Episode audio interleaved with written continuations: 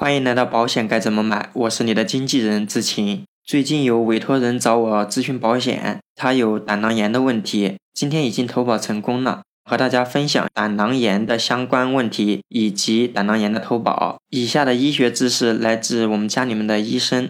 我们先了解一下什么是胆囊炎。胆囊炎分急性和慢性两种，急性就是发病很快、很迅速，慢性的话就是长期都有这个问题，可能它前期问题不是很大。我们现在说的胆囊炎投保和我之前跟大家分享的胆结石的投保其实有关联的，这其中大概有百分之九十的胆囊炎患者伴随有胆结石，而且我们女性同胞要得注意哦，在五十岁之前，女性胆囊炎发病率大概是男性的三倍。那说到这里，什么是胆囊炎呢？胆囊炎指的是因为胆囊管阻塞或者是因为细菌侵袭导致的胆囊炎症。胆囊炎的主要表现就是痛，开始可能表现为右腹胀痛，后来可能演化为阵发性绞痛。还有一种症状是胆绞痛，好像有一只手在肚子里面拧着啊、绞着呀，是非常痛的。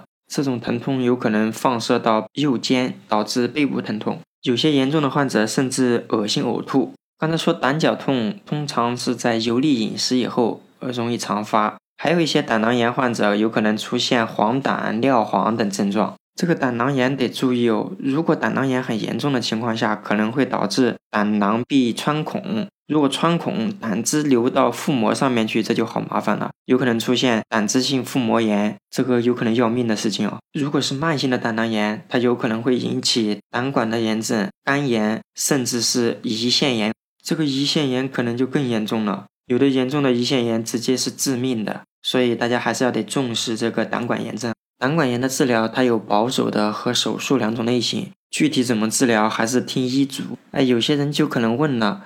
哎，我好端端的为什么会出现胆管炎呢？那接下来志勤也跟大家做一些分享。我们其实，在定义里面已经说了主要原因，其实有两个。第一个就有可能是胆管堵住了，第二个就有可能是被感染了。如果是被堵，是什么一个情况？我们今天说这个是胆囊炎，胆囊是干嘛的？是储存我们的胆汁的。这个胆汁是消化油脂强有力的消化液，它的腐蚀性是非常强的。一般情况下，这个胆汁储存在胆囊里面，经过胆囊管、胆中管，然后进入小肠消化脂肪。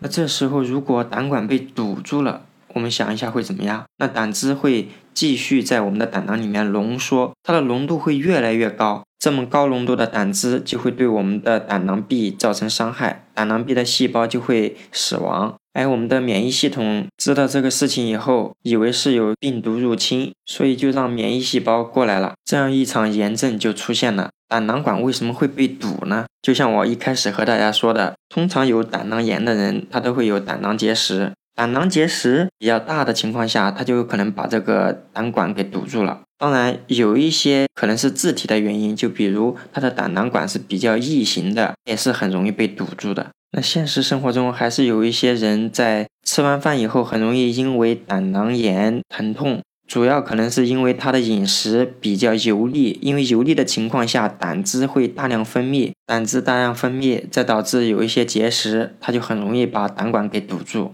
导致胆囊炎。除了刚才说的堵，还有一个原因是因为被感染了。然后我们家里面的医生就和我说。其实大多数的感染还是跟结石有关系，因为这种结石它有可能堵在胆管的话，导致这里的细菌滋生。细菌滋生的情况下，免疫系统就免不了介入。免疫系统一介入，那炎症就会来了。好的，以上是我借花献佛，跟大家分享一下有关胆囊炎的相关知识。那接下来我们就看一看胆囊炎买保险有没有什么影响呢？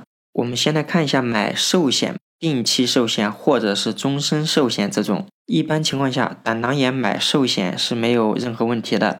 我这边刚投保的客户买了重疾险，他买重疾险也是可以正常买的。当然，这里是有一些要求，如果我们确诊有胆囊炎，但是没有手术的情况下，通常需要治疗结束以后，或者是没有症状，在首次确诊为胆囊炎半年。有的要求是一年以后才能正常买重疾险。我说的这个是案例分享，具体的核保不完全是这样的，有可能我们在半年以内也可以正常买。但是这种需要我们人工核保。人工核保的意思就是我们把我们的情况告诉保险公司的核保人员，他们自己审核，而不是软件上直接核保。有胆囊炎买医疗险可以吗？买医疗险，一般情况下，如果没有做胆囊切除的手术，大多数的保险公司都会对胆囊炎以及胆结石相关的问题做责任免除，以后才能卖给我们。有一些公司也可以正常保我们，但是他们有个条件是，最近发病次数不能超过两次，并且我们最近一次发病要超过一年才行。一般的医疗险都会对胆囊炎的治疗和胆囊炎相关的并发症后遗症做责任免除。有的甚至会对胆结石相关的问题做责任免除。